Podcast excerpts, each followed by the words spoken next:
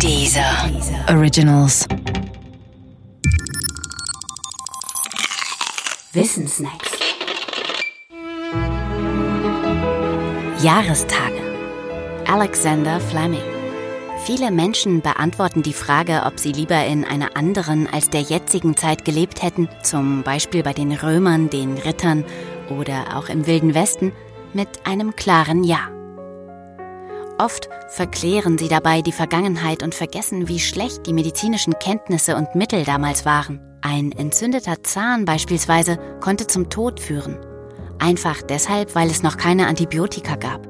Als Entdecker der Antibiotika gilt der Schotte Alexander Fleming. Er bemerkte im September 1928 in seinem Labor, dass bestimmte Schimmelpilze eine wachstumshemmende Wirkung auf Bakterien haben.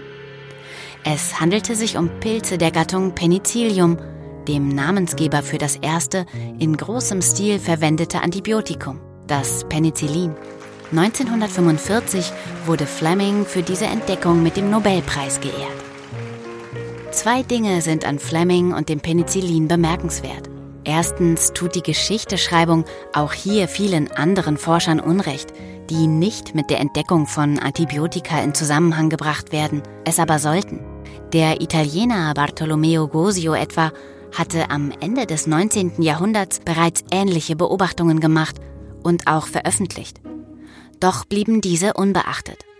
Dem Franzosen Ernest Duchesne erging es zur gleichen Zeit ähnlich. Seine Doktorarbeit wurde vom Institut Pasteur sogar abgelehnt.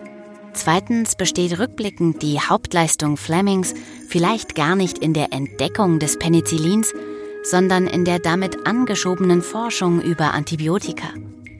Diese Forschung wuchs rasant an, der Einsatz von Antibiotika genauso. So stark, dass wir heute mit Antibiotika ein Problem haben, zum Beispiel bei der Gülle in der Landwirtschaft oder den multiresistenten Keimen in Krankenhäusern.